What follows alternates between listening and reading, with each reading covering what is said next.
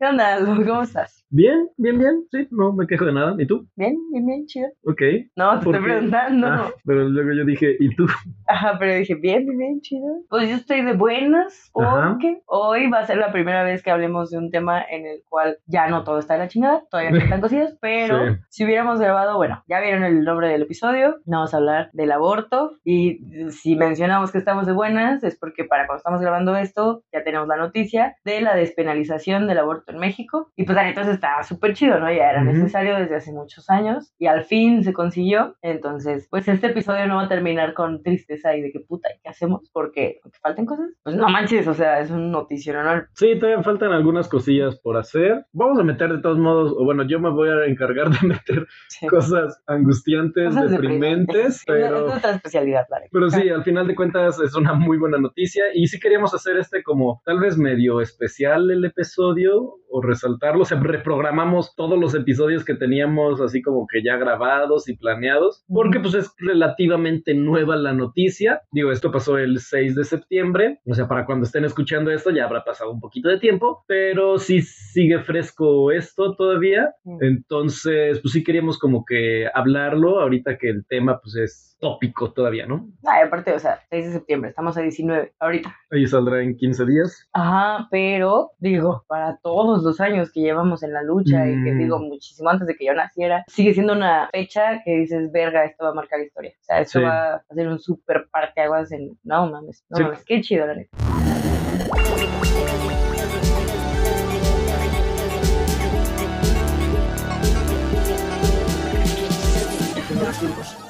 ¿Por dónde quieres empezar? ¿Dónde estabas cuando leíste la noticia? Estaba haciéndome güey en el trabajo.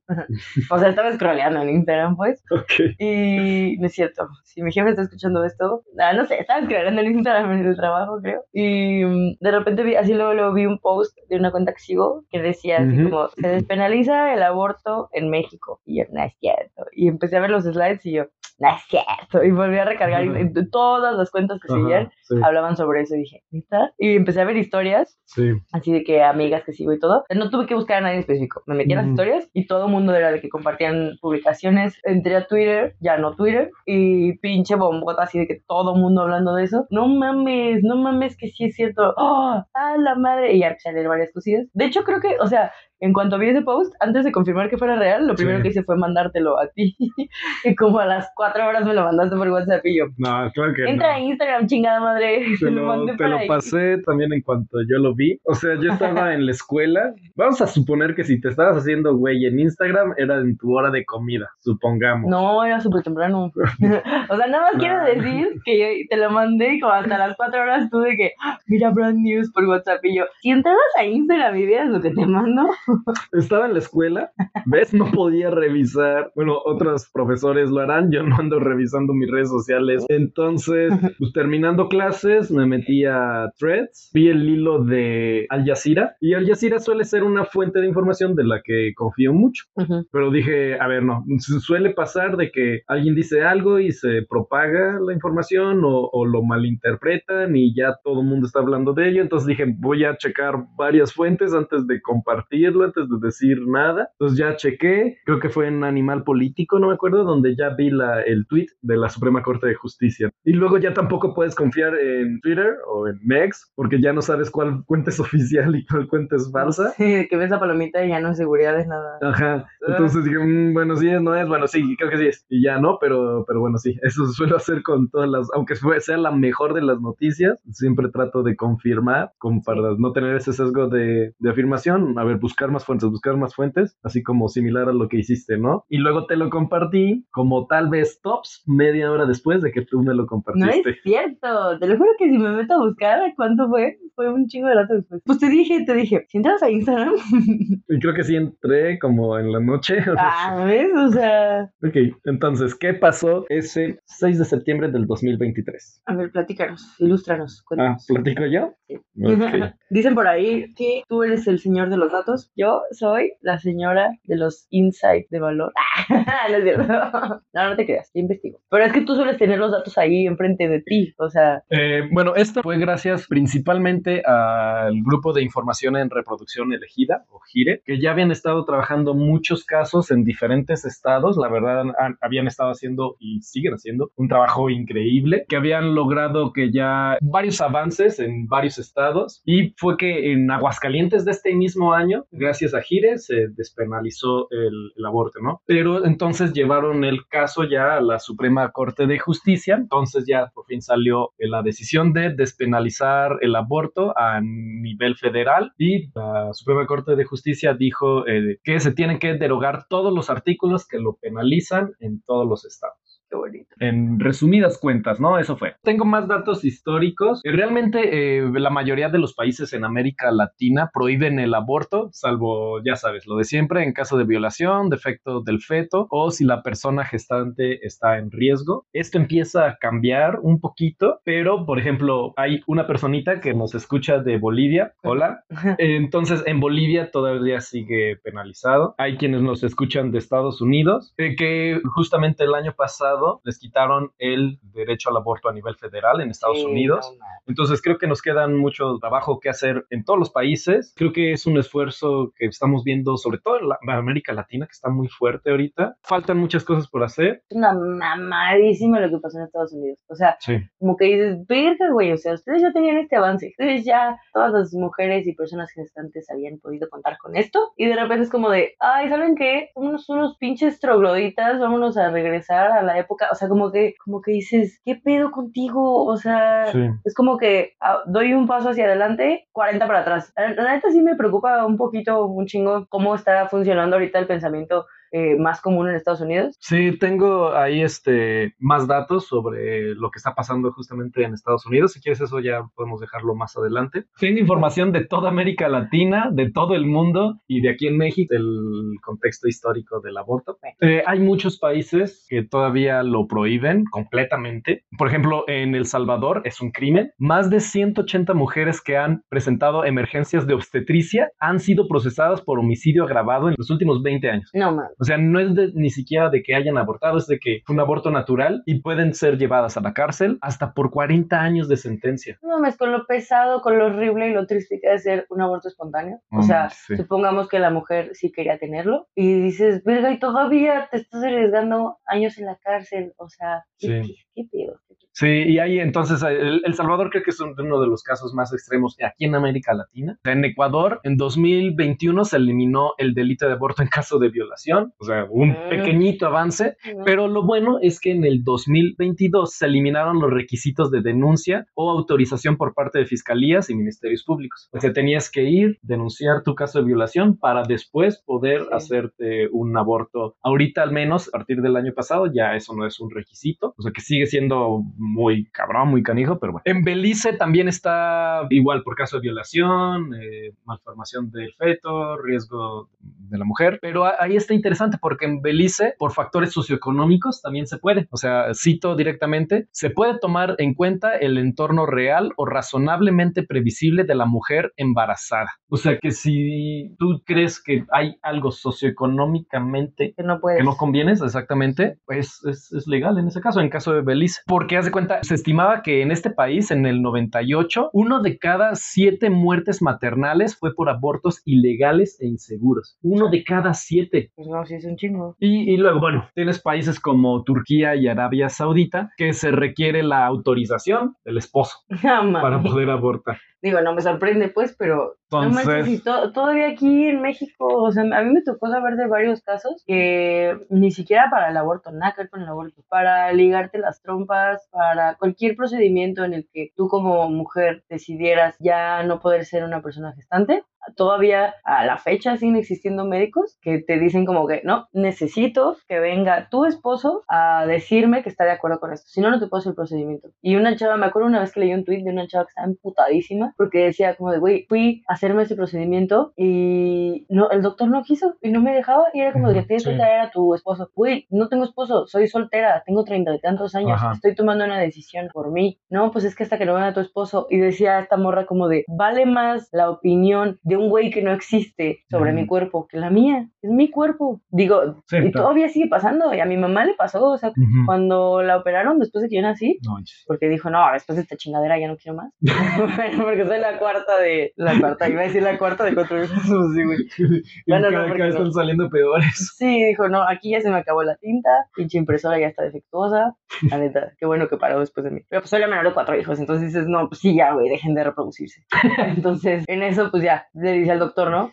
Pues mi papá tuvo que firmar, o sea, No, tuvo que firmar unos papeles de que él estaba de acuerdo. Porque, pues. Mi papá también dijo, nada, después de esta chingadera ya va, ¿no? Pero pues sí. Y dices, y, ok, eso fue hace 24 años, pero a la fecha sigue pasando. Sí, sobre todo paso más en comunidades marginales. Pero bueno, eh, podemos hablar de los países aquí en América, donde sí. El primer país donde se legalizó el aborto fue Cuba en 1965. De hecho, el primer país a nivel mundial, en general fueron puros países socialistas. El primero fue Corea del Norte, luego la Unión Soviética y luego Cuba. En Canadá se legalizó en 1988. En Guyana en el 95 hasta las 8 semanas. Luego hasta las 12 por motivos de salud o si un anticonceptivo no fue eficaz. O sea, en la Guyana sigue estando medio restrictivas. 8 semanas realmente es muy poco. O sea, ya para cuando te das cuenta ya casi casi que, que ya tienes que ir a- abortando, ¿no? Tienes hasta las 12 semanas, No, sí, solo bueno. si hay pedos de salud o si no Sí.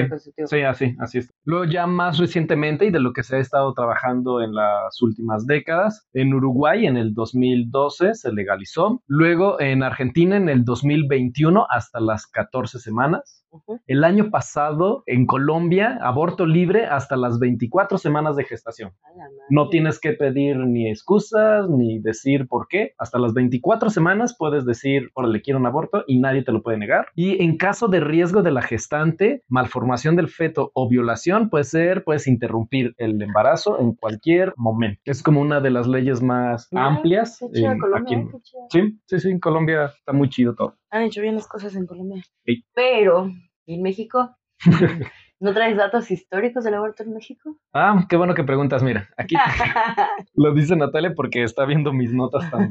pues es que tienes el puntaje como en 80, se alcanza a leer. Eh, en el 2007, ya en el 2007 se despenalizó el aborto en la Ciudad de México. En el 2016 hubo una modificación a la NOM 046 para eliminar el requisito de denuncia en casos de aborto por violación, lo cual es Sí, una gran sí, ventaja. neta. Porque muchas veces quienes son abusadas no quieren denunciarlo por miedo, por... Sí, te Por pueden hasta miles de matar, razones, te pueden ¿no? hasta matar por eso. O sea. Sí. Y luego en, en demás estados, en el 2019 se despenalizó en Oaxaca. Eh, luego en el 2021, te digo, todo esto ha sido tan reciente y ha sido por el trabajo de organizaciones que han estado trabajando en esto. En el 2021 se despenalizó en Hidalgo, en Veracruz, en Baja California y Colima. Y ya se dijo entonces que ninguna persona gestante puede ser condenada por interrumpir su embarazo. O sea, nadie puede llevar a la cárcel por interrumpir su embarazo. Eso lo dijo la Suprema Corte de Justicia. Ajá. Luego siguieron Sinaloa, Guerrero, Baja California Sur. Y pues ya, este año, en 2023, bueno, hubo otros trabajos del grupo de información en reproducción elegida que no han parado de trabajar en todo este tiempo. Pero en 2023, lo que ya dijimos, en Aguascalientes se despenalizó y ya por fin en todo el país.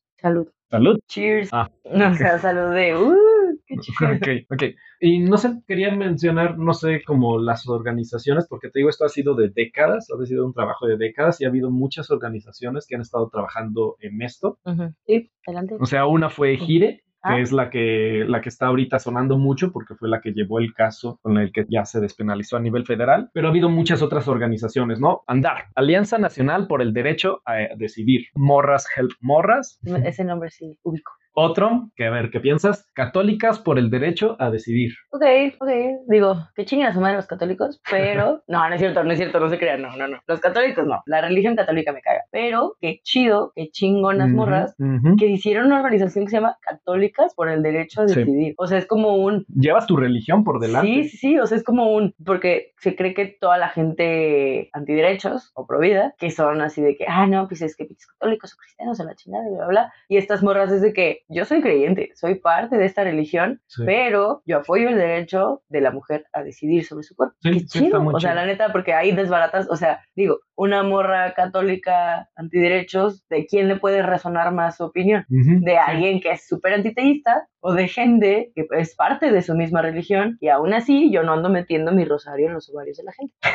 Eh, aquí en Guanajuato, Las Libres ha sido un grupo que ha estado trabajando mucho, Decide en Colima y Las Centinelas, que han estado mucho trabajando en Baja California, ¿no? Las Centinelas. Sí, entonces, y, y no solo estos grupos, ha habido muchísimos, muchos esfuerzos locales, mucho tiempo de protestas, años de protestas. Sí, digo, estas son las organizaciones representativas, quienes se puede leer sobre ellas, pero claro que esto es un trabajo de años y de muchísimas, muchísimas personas, y de marcha tras marcha, y de cartel tras cartel, y de todas las cosas que cantaste en la marcha del año pasado y del antepasado y del antepasado. O sea, Sí. Si, entonces realmente dijeras, ah, llegan estas tres, cinco, diez organizaciones, pero realmente no hay un movimiento detrás, no hay nada, pues dices, güey, no, no se les toma en cuenta. Esto es gracias a todas las mujeres mexicanas que han levantado la voz, que el simple hecho, o sea, puede ir desde ir a una marcha hasta compartir un post, realmente lo que logra ese tipo de cambios tan chingones y tan que marcan algo en la historia, un antes y un después, es gracias, la neta, a todas estas mujeres que no se han quedado calladas y también que han abierto la mente. Sí, sí, o sea, realmente eh, por todo este activismo social, o sea, al final de cuentas, acciones directas como estas sí afectan y llevan a cambios políticos, ¿no? Sí. Entonces, bueno, dijimos al principio que todavía quedan algunos pendientes. O sea, la legislación aún depende de la voluntad de cada entidad federativa, o sea, de cada estado. Y hasta que no se cambien las leyes estatales donde se criminaliza, eh, las personas gestantes no podrán ir libremente a los servicios de salud a solicitar la interrupción del embarazo. Ya dijo la Suprema Corte, tienen que cambiarlo, cámbialo. Pero hasta que no se haga, tú no vas a poder ir al IMSS o al ISTE a pedir que, te hagan un aborto. Hasta que cada estado no diga, ok, va, vamos a cambiar este pedo, tienes que estar mapeando, o sea, como de, ok, ¿dónde ya sí? ¿Dónde todavía no puedo? Como se había estado haciendo hasta. Pues, tengan eso en cuenta para que no asuman que ya pueden ir mañana porque las van a chingar. Sí. Ah, y recordemos que también el misoprostol, ahí está. Ahora, o sea, comentamos de que en la mayoría de los estados y en muchos países sí se permite el, el aborto en caso de violación, defecto del feto o si la mujer o persona gestante está en riesgo, pero tú estás como en contra de eso, ¿no? Bueno, no que estés en contra de eso, pero hay ahí como un pero, ¿no? ¿Cuál es ese pero? A mí me hace una mamada. O sea, que solo sea en caso de violación, porque también es un argumento que tiene mucha gente antiderechos que mencionan como de, no, a ver, o sea, si tú te embarazaste, por cualquier motivo, si te embarazaste, tienes que tenerlo. Es tu obligación y es tu responsabilidad. No vas a andar matando a nadie por las mamás que tú hagas. digo, matando entre comillas, porque también es una mamada. Pero es como, a ver, es que pedo, ¿qué es lo que te importa? Porque entonces, en el, solo en caso de violación, porque tienes empatía ahí sí con la mujer, dentro de sus cabezas se ve esto como un asesinato. Entonces, en el momento en que ellos dicen, solo en caso de violación, es como, ¿Por qué? ¿Qué lo hace diferente? ¿Qué lo hace diferente? Ah, pues resulta que realmente la vida que tenemos dentro les vale madres. Lo que quieren es chingar a las mujeres, criminalizar y responsabilizar a las mujeres, que es esa parte como en tu morra que decidiste coger. No, tú te chingas. Tú vas a tener a tu criatura por pendeja, porque no usaste condón o se te rompió el condón o porque cualquier cosa que pudo haber pasado es como de me vale madres. Si tú decidiste abrir las piernas, lo vas a tener. Ah, ah pero en caso de violación, ahí no, porque pues no, pues pobrecita, tú qué, no sé qué, pero dices, güey, entonces realmente no te importa la vida que está creciendo, porque esa vida que está creciendo en un caso de violación, esa vida tampoco tiene la culpa. Vale lo mismo, sí. O sea, a final de cuentas, sí, lo que estás haciendo es castigando a las mujeres que decidieron tener... Coger. Ajá. Pues sí, si realmente lo más importante para ti fuera salvar a esa vida, ni en casos de violación, o sea, y si hay gente, si hay gente, he escuchado pues como comentábamos en El Salvador. Sí, ahí sí es como de, mm, me vale madres. Sí, y muchos cristianos también.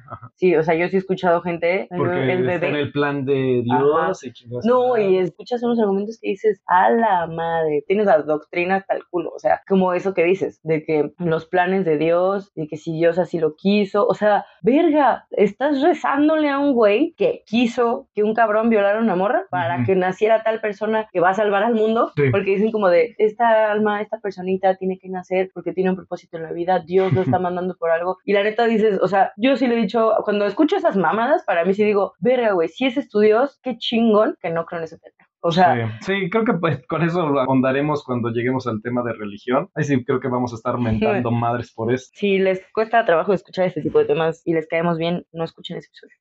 Alma, te estoy hablando directamente. No es cierto, tampoco vas a escuchar este episodio. No, menos lo No. escucho. Y, y qué mal, ¿no? creo, o sea, no creo. qué mal que, que seguimos como en esta burbuja en donde solo vas a abrirte a este tipo de conversaciones Cuando cuando, no- no está de acuerdo, ajá, cuando está de acuerdo a tu manera de pensar. Sí, pues Y mira, si no dices, ay, no, no voy a escuchar cuando no estás escuchando nuestros argumentos y lo que vamos a decir de por qué una persona decide tener un aborto. Es que mira, o sea, bueno, en contexto para esta, la gente que nos escucha, estamos hablando de una amiga, una de mis mejores amigas de toda la vida, pues ella es católica y es provida. Entonces, en nuestra bolita hubo un momento en que prohibimos ese tema porque podíamos estar pasándola bien chido y todo el mundo hablando bien a gusto. Y si por algo salía ese tema en la conversación, todo el mundo era de que, ay, puta madre. Ya era el eterno debate entre ella y yo sobre el aborto, porque pues ella con sus opiniones católicas, que fue como, no, no podemos hablar de esto, uno, porque hacemos toda la conversación que gire en torno a eso, tú tienes tu opinión muy, muy, muy, muy arraigada y yo tengo la mía, entonces ni tú me vas a convencer ni yo te voy a convencer, pero vale mucho más lo que hay entre nosotras y la amistad y los años y todo lo Ujú. demás que compartimos, que la neta, pues no me va a valer verga nuestra amistad porque diferimos en este punto, siendo que para mí es un punto tan importante y tan básico, mi amistad con ella sigue siendo más grande. Y yo creo que ella me ve igual. Ella me ha de ver como una asesina, ¿no? Entonces es como que, pues qué chido que la amistad puede más que eso, ¿no? Pero, o sea, mencionas que qué feo que no nos abramos a otras opiniones. Yo más que nada lo veo porque ella me conoce. O sea, sé que no va a escuchar este episodio, pero es porque me conoce, sabe cómo me expreso, sabe que puedo hacer comentarios que a lo mejor yo los digo muy al aire o muy a lo pendejo, que a ella la puedan lastimar. Como Ujú. el hecho de que yo diga, pinches católicos que se van a la verga, aunque después diga, bueno, no, los católicos no, el catolicismo, respeto a la gente, no sus creencias, X, pero a lo mejor para ella sí puede ser como que algo de que es algo que me triguea, o sea, escuchar a alguien que quiero tanto referirse así de mí, de mi gente, de con quien yo comparto, de mi iglesia, de mi, o sea, entendería que ella no escuchara este episodio no porque, ay, es que no se quiere abrir a hablar de estos temas, ella sabe perfectamente cómo pienso. Y ahora, ¿cómo ha estado pasando en América Latina? ¿Cómo pasó aquí en México? ¿Cómo pasó en Argentina? Porque sí, esto ha sido de décadas, esto ha sido de mucho trabajo de muchas personas. Creo que eh, lo esencial es que el trabajo siempre ha sido de abajo para arriba, o sea, Ujú. del activismo social a la acción política. De las protestas, de las manifestaciones al cambio. O sea, surgió la marea verde, ¿no? Que es este movimiento. Y justamente fue en Argentina donde agarraron el símbolo del pañuelo verde para representar este movimiento pro aborto. Querían usar pañuelos como los que usaban las sufragistas argentinas en los 40. Y entonces se terminó por este verde Benetton, que justamente fue porque no tenían otro color. Así de, ah, queremos comprar tela de este, pero no había suficiente, entonces terminaron por el verde. Eso es un dato curioso, ¿no? Pero. ya sabemos de dónde viene que sea verde y de qué país. Qué chido, o sea, que empezó en Argentina y ahorita lo ves en todos los países. Qué chido Argentina, gracias. Por ejemplo, en Colombia y en México se despenalizó gracias al trabajo de organizaciones como Gire que llevaron casos a la corte. En el caso de Colombia fue causa justa. Entonces, digo, ha sido por estas organizaciones que han estado luchando y que dijeron, no, vamos a llevarlo hasta la corte, ¿no? Ahora, te digo que confío yo mucho de Al Jazeera. ¿Así se llama esa fuente de información? AJ Plus es Al Jazeera. Ajá, oh my god, O sea- tiene sentido. es que pues se llama Topólogo. O sea, AJ más. Sí, de hecho fue como para que en Occidente, como para que en países como en Estados Unidos y México lo aceptaran más, le cambiaron el nombre de Al Jazeera, que pues es obviamente un nombre catarí en este caso, a, a. Sí, pues te digo, o sea, yo nunca lo he visto escrito completo. O sea, siempre veo nada más el, el logo, o sea, y me acuerdo visualmente del logo. Sí, es como la versión occidental de Al Jazeera. Interesting. Bueno, Al Jazeera sacó un video, ¿no? Que pareció muy interesante, que cuáles han sido como las estrategias utilizadas por las activistas que se han logrado esto en Argentina, en Colombia, aquí en México. Ajá. Uno, organizarse, ¿no? Es como el primer paso. Puta.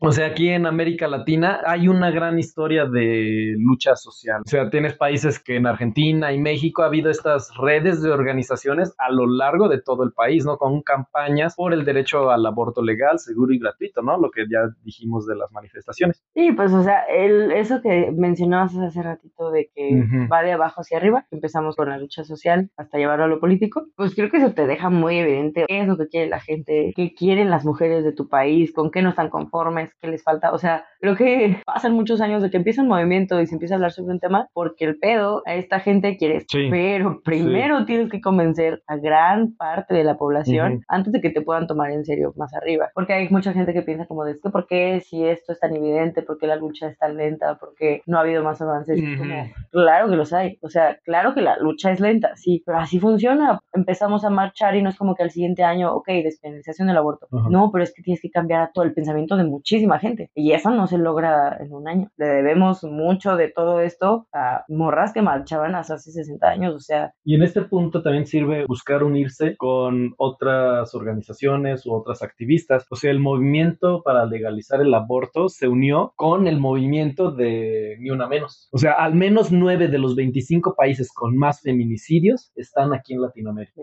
Y luchar, o sea, hay quienes dirían contra el feminicidio es luchar por el acceso al aborto. Por ejemplo, también en Uruguay se unieron grupos feministas con organizaciones médicas, organizaciones comunitarias y sindicatos de trabajadores. Mm. En esta parte que mencionas, o sea, de unir movimientos, no lo terminaba de entender. En mi cabeza, cuando pienso en unir movimientos activistas, tal vez no entraría en esos dos ejemplos porque para mí, hoy en día, sigue siendo movimiento Ujú. feminista. Pero me brinca esta parte, o sea, me llama la atención, para bien, pues, esto que dices de unir movimientos, porque creo que es donde entra la interseccionalidad, que es súper necesaria en este tipo de temas, porque bueno, supongo que si alguien TERF, primera vez que uso este término en el podcast, pero eventualmente va a salir un episodio sobre eso, así que supongo que ya las habremos perdido para esos puntos, ¿verdad? Pero la neta me vale ver. El punto es que si son una morra TERF, no creo que hayan llegado ya a este punto del episodio porque hemos mencionado varias veces personas gestantes. Para la gente que no está en contexto, hay morras que están muy enojadas porque cuando se habla del aborto, hablamos del aborto legal, seguro y gratuito para todas las personas gestantes. Y en ese momento ellas dicen, excuse me, ¿cuáles pinches personas gestantes? Mujeres, güey. O sea, díganles cómo son. No nos borren, güey. Existimos. Este movimiento es de las mujeres, por y para las mujeres. Pero ¿qué pasa? Que existen los hombres trans y los hombres trans también se embarazan Y las personas no binarias. y las personas no binarias. Entonces, cualquier persona tenga útero, O por eso, intersexuales. o intersexuales. O sea, hay muchísimo. por eso el espectro es personas gestantes. Cualquier persona que pueda gestar vida dentro de sí misma entra aquí, pero se sienten muy de que puta, no mames, o sea, es una lucha de mujeres y están, nos están callando a la verga porque hay personas gestantes y es reducirnos solamente a nuestros órganos, es como de, ah, justamente no, güey, o sea, o sea, sí. eres mucho más que eso. Bueno, esto era para aclarar a la gente que no está como que tanto en contexto con este pedo de la transfobia o que siguen teniendo no se preocupen, vamos a sacar un episodio sobre eso en algún momento.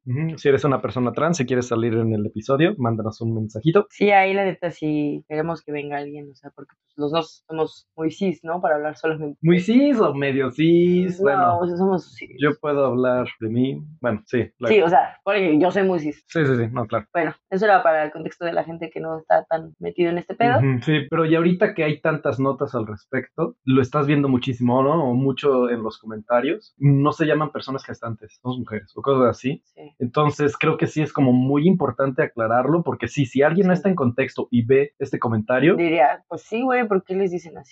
Te puede llevar a un camino que seguramente muchas TERFs así empezaron, Sí, ¿no? claro. Si ves eso y no tienes la información, te van a llevar a un camino directito a la transfobia.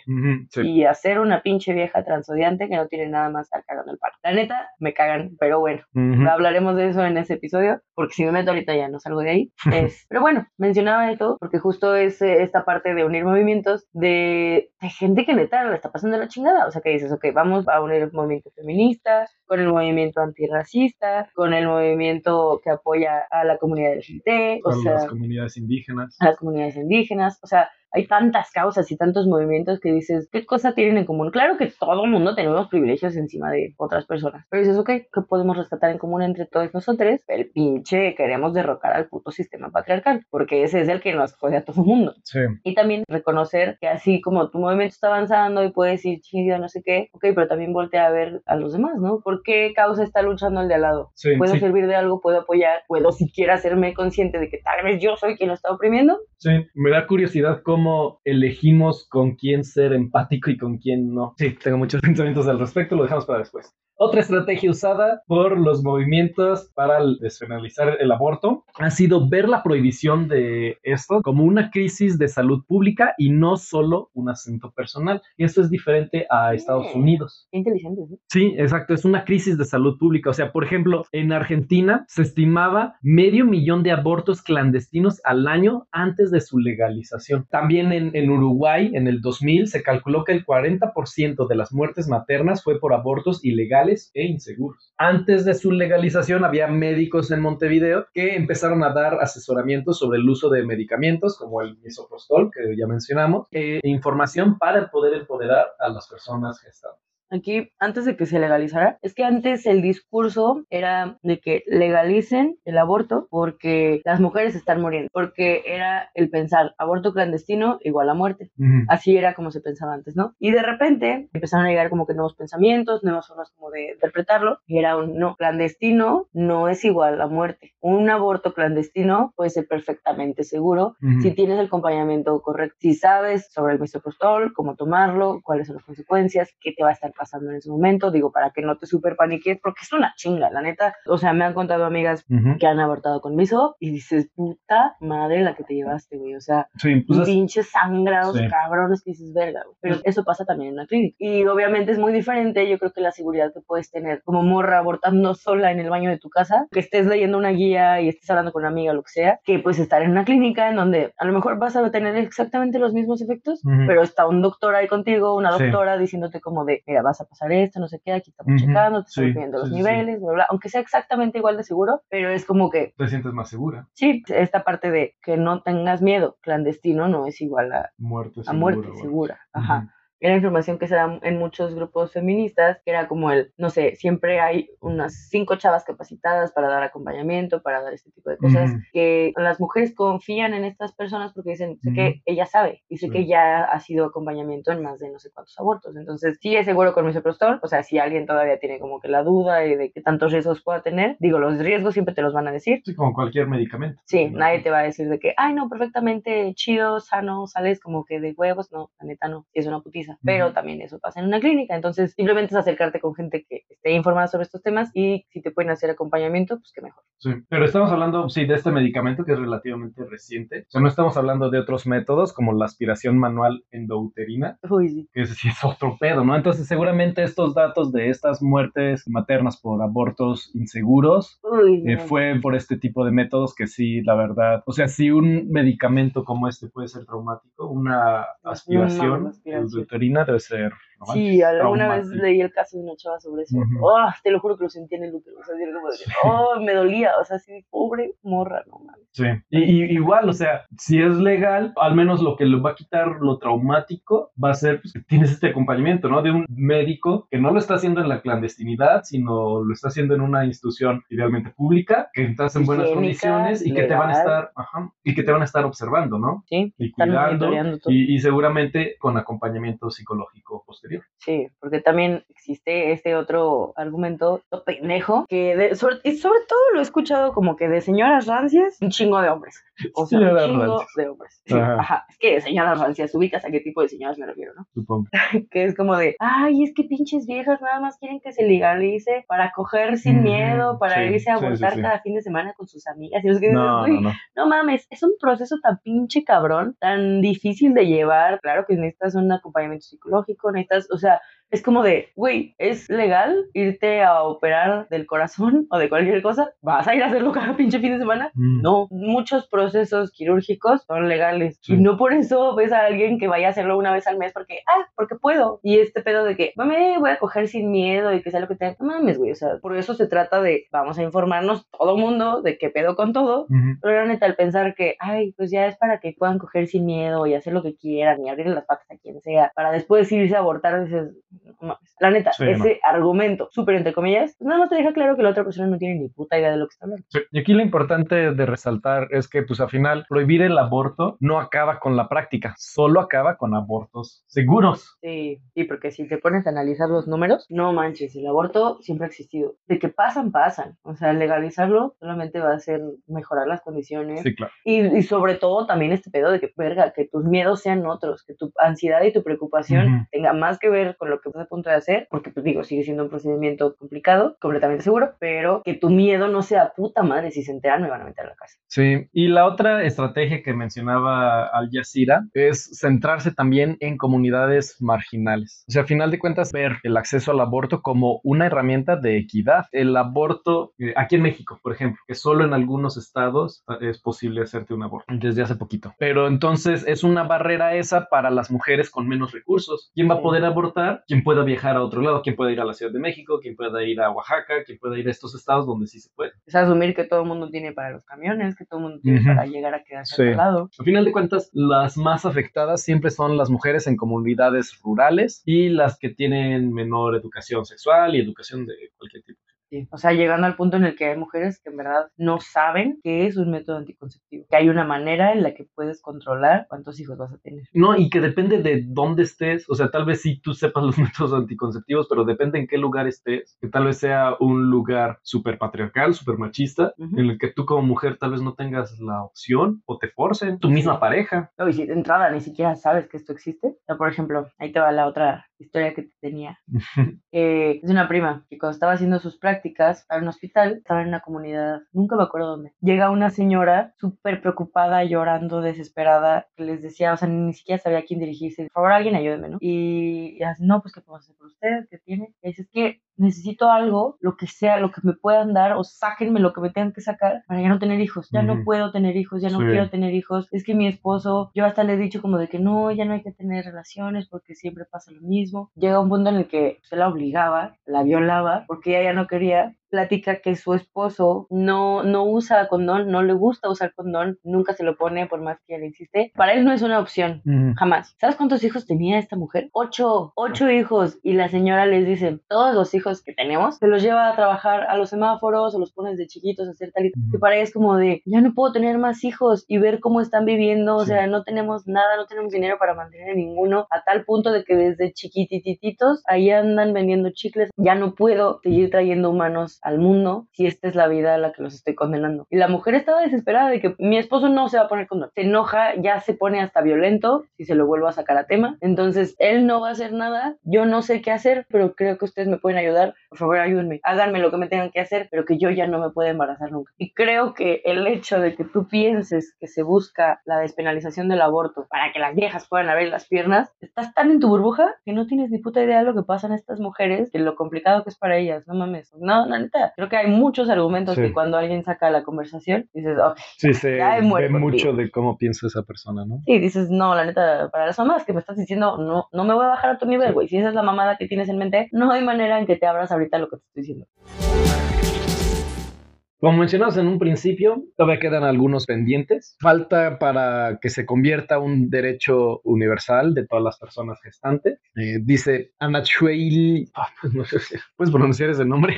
Anachueli Morales. Dice ella que pueden pasar meses o años antes de que los estados ajusten sus normas. O sea, ya la, Suprema Corte dijo tienen que hacerlo, pero puede todavía tardar mucho, ¿no? Y, mientras se eh, tiene que recurrir a amparos, que es lo que estaba pasando también con el matrimonio igualitario. Que si te querías casar, pues tenías que ampararte porque ya la Constitución ya se reconoció el matrimonio igualitario, ¿no? Entonces es, algo similar. Pero pues ya sabemos que eso, o sea, el tiempo es clave, ¿no? Cuando necesitas un aborto. Entonces, esto es un gran obstáculo. ¿Y sabes qué estados tienen las leyes más restrictivas aquí en México?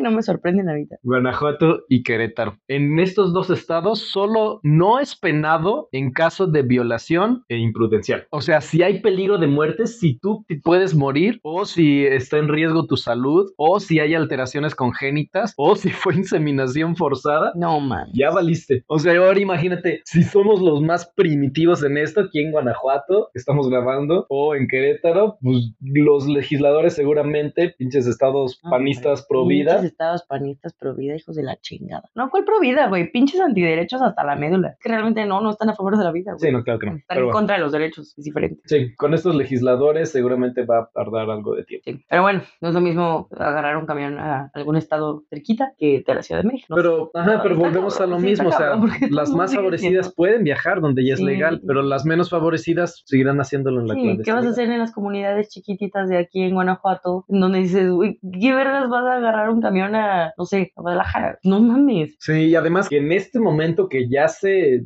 despenalizó el aborto, los grupos conservadores y de ultraderecha también son un obstáculo y van a hacerlo más. O sea, creo que ahora van a hacer más su activismo. Luego veías ahí sus marchitas con cinco personas con sus pinches pañuelitos azul Puta, cielo. Cuando se ponen en el bulevar, que cierran todo, Ajá. porque putas marchas, estas pendejas. Obviamente cuando son marchas nuestras son chidas, pero cuando son esos culeros, Eh, o sea, también estos grupos van a ser un obstáculo porque, o sea, al final sus redes también captan a las más jóvenes para que desistan Sí. eh, con clínicas falsas o propaganda. sí está muy cabrón. O sea, porque aparte, ay, mira, yo sé que en su cabeza estas personas creen que están haciendo un bien. Estas personas creen Sí. que están salvando vidas. Estás marchando por negarle derecho a las mujeres. Ujú. a las personas gestantes. Y yo no quiero ser mamá, tú estás marchando para obligarme. Cualquier persona tiene derecho a decir su opinión y levantar su voz, ¿no? Pero si esa opinión va de la mano con negarle derechos básicos a otro ser, la neta, ya ahí es donde ya no es libre expresión. Eso ya es crimen de odio. Sí, a final de cuentas aquí es, no le puedes dar a un feto el derecho que nadie más tiene, que es el de usar el cuerpo de otra persona para mantener a alguien más con vida. Le das al feto, te digo, el derecho que nadie más tiene, usar otro cuerpo sin su consentimiento. O sea, ¿cómo es- este embrión tiene más derechos que una persona que sí es consciente? Que tiene planes, que tiene vida, que tiene entorno, que tiene, que, que probablemente simplemente no quiera ser mamá. Sí, te digo, o sea, es eso, no puedes usar el cuerpo de otra persona para mantener a alguien más con vida. ¿no? O sea, yo no podría usar tu cuerpo sin tu consentimiento, no podría sacarte un riñón porque yo lo necesito, o no podría sacarte un pedazo de hígado porque yo lo necesito. Pero entonces imagínate, tienes un embrión que está usando ese cuerpo, ¿por qué si le estás dando ese derecho a ese feto? La neta, sí es mucho odio hacia las mujeres.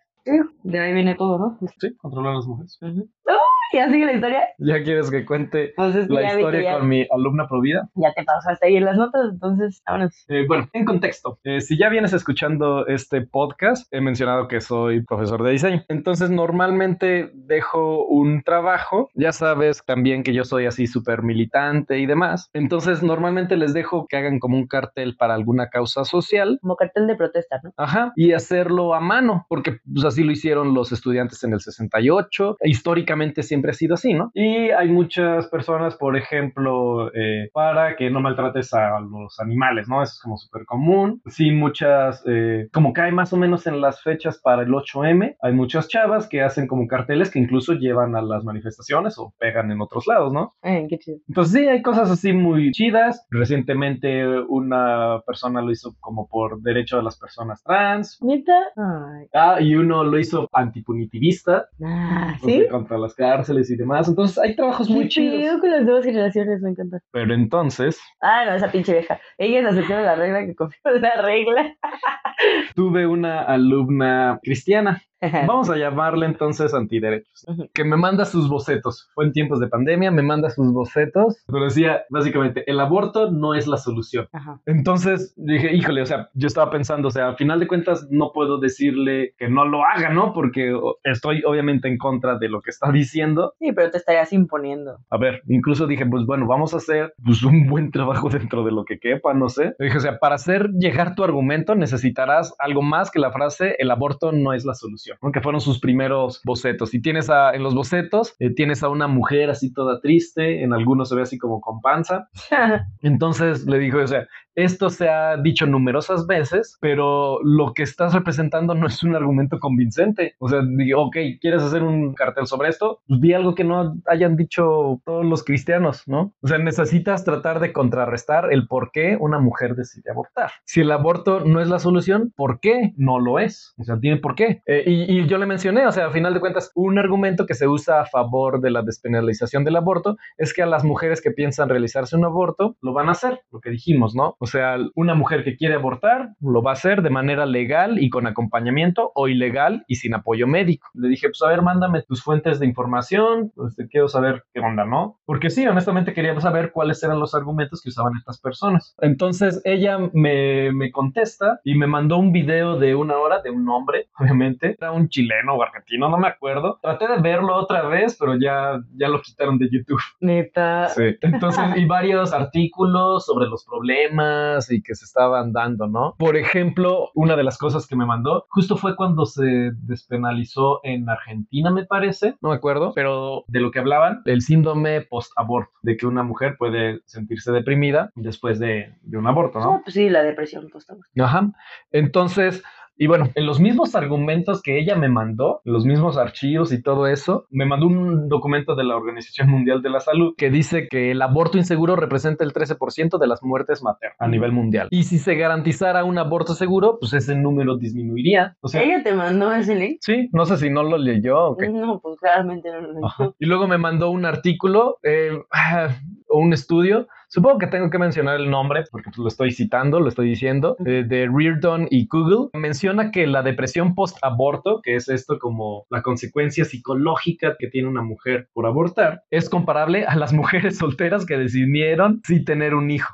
O sea, ¿en qué momento esto, es un argumento a favor de ella? A final de cuentas, cuando lo ves objetivamente, o sea, y no ves por el alma del bebé o lo que sea, o porque desde la gestación, era como estaba la constitución, ¿no? Que tienes que proteger la vida desde el momento de gestación. Entonces, cuando dejas de esos argumentos de lado, ¿cuál es el único argumento que le quedó a ella? La depresión del síndrome postaborto. Pues esa depresión es comparable a una mujer soltera que sí decide tener hijos. Y también, o sea, en el, ese mismo artículo que decía, o sea, que la depresión postaborto puede ser por la vergüenza, secreto o la supresión de pensamientos que vienen de haber ocultado un aborto. Entonces, te digo tal cual lo que dije en ese momento. Todo esto parece decir que si se legaliza el aborto y se le quita el estigma, se combaten las muertes de abortos ilegales, que son los datos de la OMS, y además se disminuye la depresión postaborto. Digo, ¿cómo podría contraargumentarse eso? Sí, por eso te digo, no pareciera que fuera un link o información que apoyara su opinión de que el aborto no es la solución, porque te está dando herramientas a ti para contestarle porque lo que está diciendo es una Sí. mamada. O sea, porque a ver, necesito desmenuzarlo bien para que a todo mundo le quede claro, porque está denso. Que la depresión post-aborto de una mujer, o sea, una persona decide interrumpir su embarazo y va a tener depresión, va a sentirse de la verga. Y ese sentirse de la verga es equiparable a cómo se está sintiendo la otra persona que, Que sí decidió continuar con su embarazo Ajá, por sí sola. porque no va a tener apoyo, le va a tocar criar sola a su criatura. Entonces, toda esta preocupación, todo esto de que, verga, ¿cómo chingados lo voy a hacer? Ya decidí tenerlo, ya me chingué, ¿qué voy a hacer, güey? Y para quien decidió interrumpir el embarazo, esta depresión, ¿de dónde viene? Este lado no mencionaba de que arrepentimiento, no.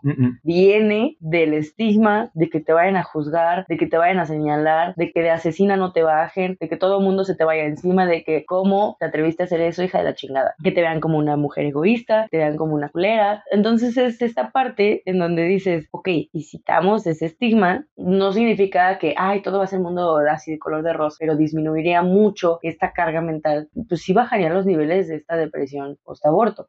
¿Y qué pasa con la lo tuvo? Ese miedo y esa depresión y ese como que, fuck, ¿qué voy a hacer? ¿Sabes qué va a pasar con eso? Que toda la vida va a ser madre. Sí. La otra mujer puede ir a terapia, un proceso psicológico, estar acompañada, dos, ok. O sea, como que ayudar a su mente a entender, tomaste la mejor decisión, por algo lo hiciste, el contexto en el que estabas, fue lo mejor para ti en ese momento. La otra mujer no es como que, ah, pues ya, todo bien, vas a ser madre siempre Sí. y toda la vida vas a ser responsable de esa criatura. Y tienes que también arreglarte psicológicamente para poder criar esa criatura de buena forma y también no desquitarte y no echarle todos tus pedos. Eh, pues sí, a final de cuentas, cuando no, las personas que deciden abortar, principalmente lo dicen por tres razones. La primera es porque no se sienten listas, principalmente económicamente. La segunda razón es por su pareja, no se sienten apoyadas por su pareja. Y la tercera, porque ya tienen muchos hijos, como el ejemplo que viste. Y se ha visto en estudios quienes, entre quienes sí pudieron tener acceso al aborto y a quienes se les prohibió, que quienes abortaron, su nivel económico, o sea, no pasaron por crisis económicas ni nada durante el resto de su vida, pero quienes sí parieron, quienes se les prohibió el aborto, pasaron por muchísimos problemas económicos. Muchas personas perdieron su casa porque, o sea, tener un hijo no es poca cosa, es una responsabilidad que vas a tener por 20 años o más, no sé, y es un gasto enorme en pañales, en comida, en Sí, todo. Muchas personas, si deciden abortar, es justamente por eso. O sea, no estoy lista para, para poder tener un hijo ahorita. No va a estar en las condiciones adecuadas esa persona. Hay veces que dices, verga, güey, si no puedo ni conmigo misma. Se me mueren las plantas. Sí, o sea, dices, yo por ejemplo ahorita que hago cuentas y todo, digo, no mames, si yo tuviera que criar a otro ser humano, ¿cómo vergas le haría? Apenas puedo conmigo, con mis deudas, y gano un chingo más que muchísima población. Sí.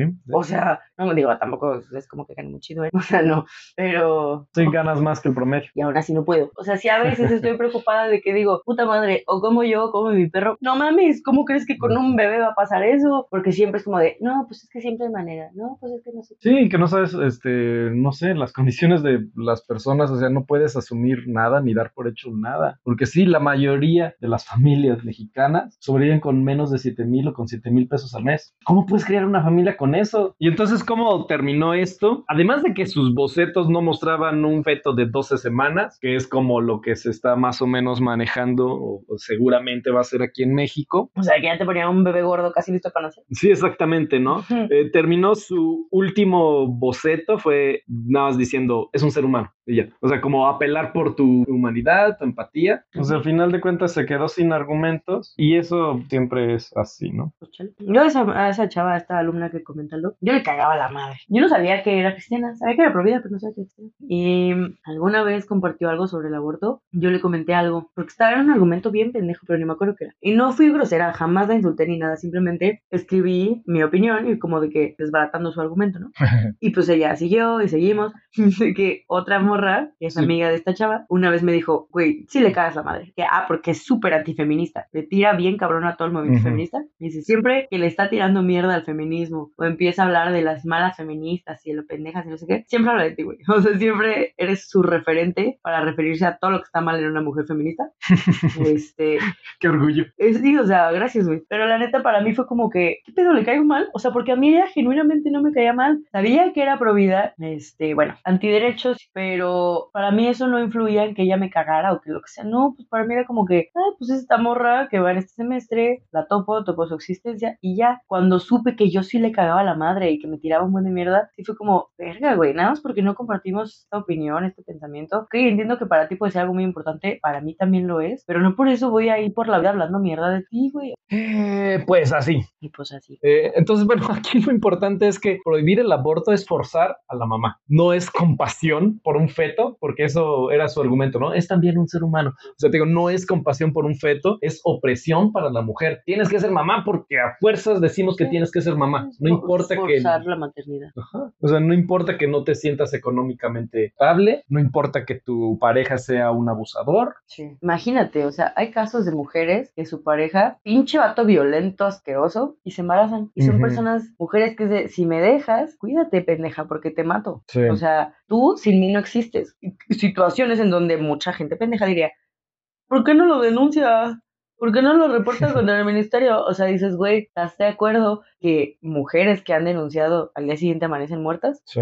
o mujeres que han denunciado no les hacen caso, no las toman en serio, como que les dan por su lado de que, ay, no pasa nada, ay, está exagerando, ay, no sé qué. Ah, pues del mismo güey que la morra pidió orden de restricción, resulta que a los 15 días ya la mató. Sí. Entonces dices, ok, y como mujer te topaste con alguien mierdísima Ajá. y tú estás siendo violentada, imagínate que te embarazas. O sea, dices, no mames, si tengo esa criatura, la estoy condenando eternamente. Si a mí me agarra así a putazos, si a mí me violenta tanto, ¿qué le va a hacer a esta criatura? No va a ser un buen papá. No lo va Sí. a criar de buena forma, le va a enseñar la violencia. O sea, por más que tú lo quieras tener, por más que tú digas, verga, sí, yo te amo y quiero que seas mi hijo, pero dices, ¿lo voy a condenar a eso? De hecho, en este estudio que mencionaba de las razones de por qué las mujeres deciden abortar, que la segunda era por la pareja, o sea, que tenían dudas de la pareja. O sea, a los dos años, creo que como el 40% de las mujeres ya se habían separado. A los seis años, ya casi todas. Sí, no, eh, no Duda- como dudan mujer. de la paternidad responsable. Pues sí, a mínimo pasa eso, o en los peores de los casos, como tú dices. Sí, no, y la verdad, suena que me fui a un extremo muy cabrón, pero la neta, vivimos todavía en una sociedad muy machista. Sí, Sí. tienes toda esta violencia Sí, sí, contra sí. las mujeres, ¿no? Esto pasa y sigue pasando en todos lados. Aunque Ajá. no sepas, aunque no tengas la menor idea, podría estarle pasando a tu vecina, o a tía, o a la señora de la tiendita. Sigue estando muy cabrona la violencia contra la mujer. Ay, ya me agüité. Tengo ese don especial de agüitarme sola.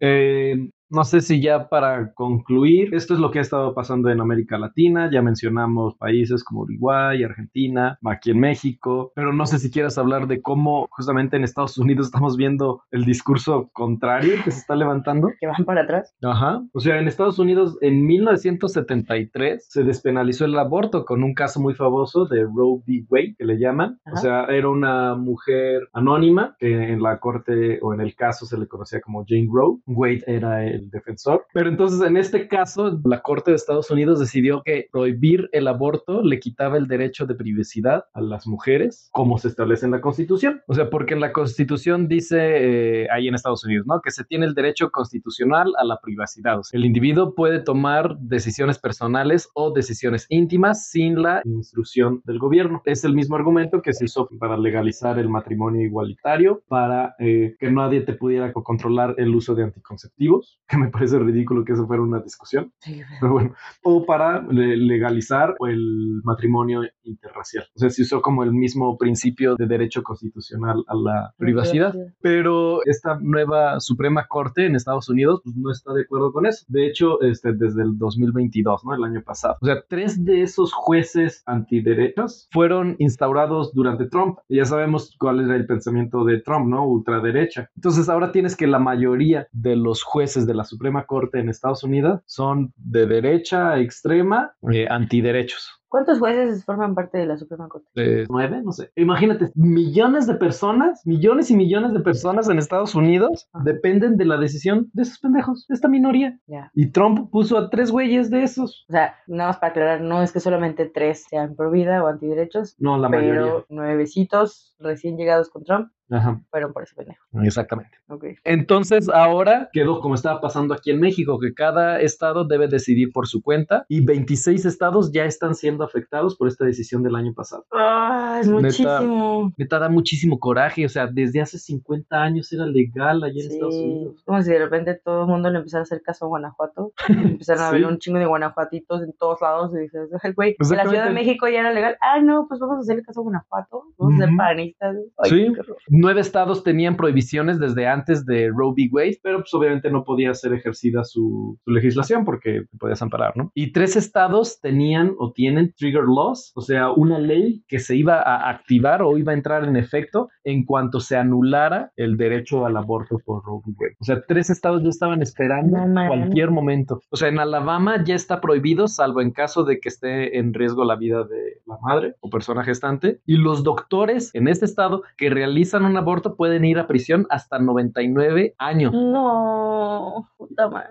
Y hay algunos republicanos que ya están buscando que se prohíba a nivel nacional. O sea, que ya no solo dependa de los estados, sino que a nivel nacional se prohíba. Y nuevamente volvemos a lo mismo. ¿Quiénes son las comunidades más afectadas? Las comunidades negras e hispanas. ¿Y qué va a pasar? La gente que tiene varo Van a venir. van a venir a México. Lo mismo que pasa con las operaciones, con muchas cosas Sí. de salud que allá son bien pinches caras, que se vienen a México a hacerse cirugías, a hacerse tratamientos, a comprar medicamentos, o sea, muchas cosas que en México son mucho más baratas que en Estados Unidos. ¿Quién puede acceder a eso? La gente que tiene varo para viajar. Ujú. Pues, ¿qué va a pasar lo mismo con los abortos? ¿Quién puede abortar? ¿Quién puede salir de su pinche país para hacerlo? Sí, exactamente, ¿no? Y ahorita nuevamente están muchas activistas trabajando en esto. Oye, espera, hay, pero no hay nada que regule la venta, por ejemplo, de medicamentos como el misoprostol. O sea, podría empezar a pasar. Este, Como aquí en México, sí. no sé, la verdad, eso sí, no sé. Ahí sí ya hay comunidades, ¿qué es lo que está va pasando un poquito aquí en México? Que algunas que sí te podían llevar, por ejemplo, a la Ciudad de México. Sí. O sea, hay quienes ya se están ofreciendo a llevar mujeres a otros estados, pero hay quienes están prohibiendo ya en sus estados que en cuanto entres al estado, por ejemplo, o sea, sufras consecuencias por haber abortado en cualquier otro lugar. Ah, no mames. Neta, lo que está pasando está culerísimo. Es como de te voy a chingar, güey. Sea como sea, aunque lo hayas hecho afuera donde sí es legal, en cuanto entres, te va a caer el piso de la ley, güey. No fueran los pinches hombres los que se embarazan, güey, porque esto hubiera sido legal hace un chingo de años. Sí. O sea, Sí, claro. Y, y como dijimos, o sea, nada más la Suprema Corte de Justicia y ni siquiera toda la Suprema Corte de Justicia, o como se llama ya su institución en Estados Unidos, en la mayoría, pero no todo mundo está de acuerdo con esta misma opinión, ¿no? O sea, entre esas cuantas personas que cambiaron el destino de millones.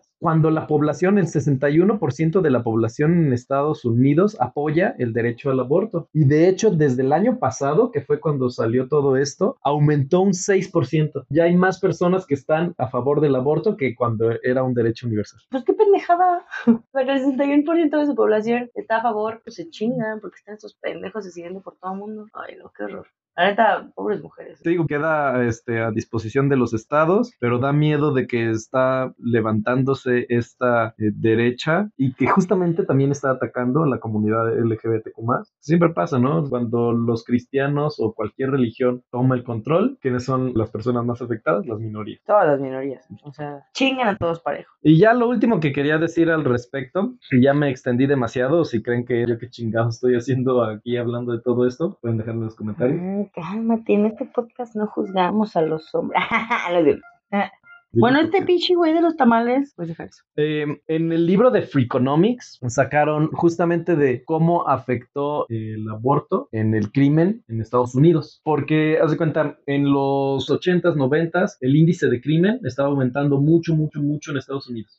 Y sobre todo el crimen violento. Así como que lo que predecían es que iba a haber ¿no? millones de homicidios, millones de crimen violento. O sea, como que estaba aumentando porque esa era la, la tendencia, como que iba aumentando y aumentando el crimen y de repente empezó a bajar, empezó a bajar, empezó a bajar, empezó a bajar. O sea, lo que todo mundo predecía que iba a ser súper catastrófico nunca llegó porque el crimen bajó y se lo estaban adjudicando como a varias políticas. Se terminó la epidemia del crack que tenían en Estados Unidos en ese entonces, ahora es la epidemia del opioide, ¿no? Pero se hicieron reglas más fuertes para controlar armas y, y demás, varias, muchas leyes, ¿no? El artículo de un par de economistas, incluyendo a Stephen Levy, que empezaron a ver y dijeron, no, pues es que realmente lo que más afectó para que disminuyera el crimen fue que se legalizara el aborto con Roe v. Wade. ¿Por qué? Porque ¿quiénes eran las personas que principalmente estaban decidiendo tener abortos? Eran personas en situación vulnerable y de comunidades vulnerables. Entonces, que si se les prohibía este derecho, tenían un hijo que iba a nacer en malas condiciones, que iba a crecer en malas condiciones, que se le negaba un crecimiento digno y que esta vulnerabilidad los hacía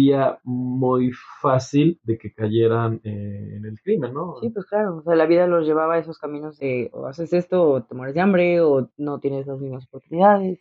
Entonces, eh, bueno, cuando salió este artículo donde vieron todo esto, obviamente estos cuates se les atacó como que era un argumento eugenético, porque estos cuates no, no mencionaron eh, raza, ellos nada más dijeron que las mujeres que estaban en esta situación vulnerable eran las que normalmente se hacían los abortos y que al legalizarlo, pues todos estos bebés que realmente eran bebés no deseados, no crecían en un ambiente vulnerable, ¿no? Pero al final de cuentas, ¿quiénes eran estas personas? Comunidades negras y comunidades hispánicas. Entonces parecía decir como que ellos estaban diciendo, ah, miren, si los negros y los latinos dejan de tener hijos, disminuye el crimen. Cuando realmente ese no era su hipótesis. Lo que ellos a final de cuentas vieron es que cuando el gobierno le da a las mujeres la oportunidad de tomar su propia decisión sobre el aborto, generalmente las mujeres hacen un buen trabajo en saber cuándo están listas para tener un hijo, cuándo se sienten seguras económicamente y así. No, y, o sea, y es un pensamiento que dices, entiendo por qué podría creerse que esta conclusión era algo racista, pero pues también lo último que mencionas, pues es, güey, o sea, sí, no, no es, ah, sí, estas personas mejor que no tengan hijos, o sea, casi casi de que hay que crear leyes para que no tengan hijos, porque ya se demostró que el crimen baja un chingo y que no, no es eso, o sea, es justo el último punto que dijiste, cuando les das a las mujeres esta oportunidad de tomar la decisión de qué va a pasar con su vida, qué hacer con su cuerpo, son más conscientes y pues más preparadas para saber en qué momento va, ahorita sí, y en qué momento no, sabes que ahorita no puedo. Sí, o sea, justamente eh, la diferencia entre la eugenesia y esto es que con la eugenesia es el gobierno quien te está imponiendo o una institución quien te está imponiendo no debes tener hijos. Y aquí es al contrario, le estás dando el derecho a una persona de decidir cuándo, tener su hijo. Entonces, pues sí, quería concluir con eso porque lo que dijimos, prohibirlo, el aborto, pues no va a eliminar la práctica. Aborto siempre va a haber. Entonces, pues mejor es legalizarlo. Creo que en este episodio Digo, sí mencionamos varios argumentos, pero la neta, podríamos haber dicho muchísimos más de por qué se debe legalizar el aborto, pero creo que como que en varias partes como que asumimos que la gente ya está en contexto, Ujú. que ya tienen como que mucha información al respecto. En caso de que no, en caso de que se hayan perdido por completo en el episodio, Ajá. pueden irse como que a niveles un poquito más básicos, o sea, de más información, de otra gente que te explique como de qué onda con el aborto, las consecuencias, eh, cómo se hace, o sea, como que asumimos mucho de esta parte, pero porque si no sería un, un tema largo. Sí, que es diferente el episodio que hicimos ahorita a Sí. que si lo hubiéramos hecho hace un año. Eh, pero bueno,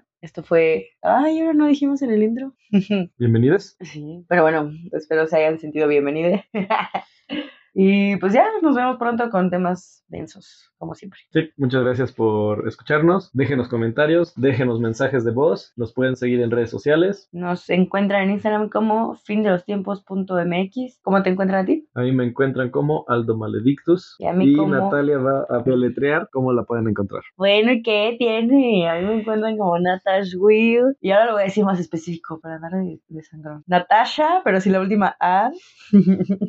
y el otro es W-E-A-L. Natash Will. Ahí Un está. placer, un placer. O simplemente vayan a la descripción del episodio, busquen Sí, ahí tantos los links. Están todos los links. Este, bueno, ya nos estamos despidiendo y todo. Pero si en algún momento quieren abortar, todavía no están seguras de si en su estado se puede, si no se puede, si va a tener consecuencias o no. Ujú. acérquense a alguno de los colectivos como que más representativos de su ciudad, algún colectivo feminista. Si no conocen a ninguno, pregunten. Probablemente alguna de sus amigas sí sabe de alguno que les pueda pasar. Estas morras las pueden canalizar con alguien que esté bien informada, que sea acompañamiento, que les explique sobre el misoprostol, todo esto. O sea, créanme que ya es información que estará al alcance de todas nosotras. Al menos si estás escuchando este episodio, está a tu alcance esa información. Ujú. Entonces, pues bueno, por una vida con aborto legal, seguro Sí. y gratuito. Y quienes escuchan de Bolivia y Estados Unidos, pues la lucha continúa y seguramente no están solas. Va a haber muchísimas personas que las van a acompañar en su lucha.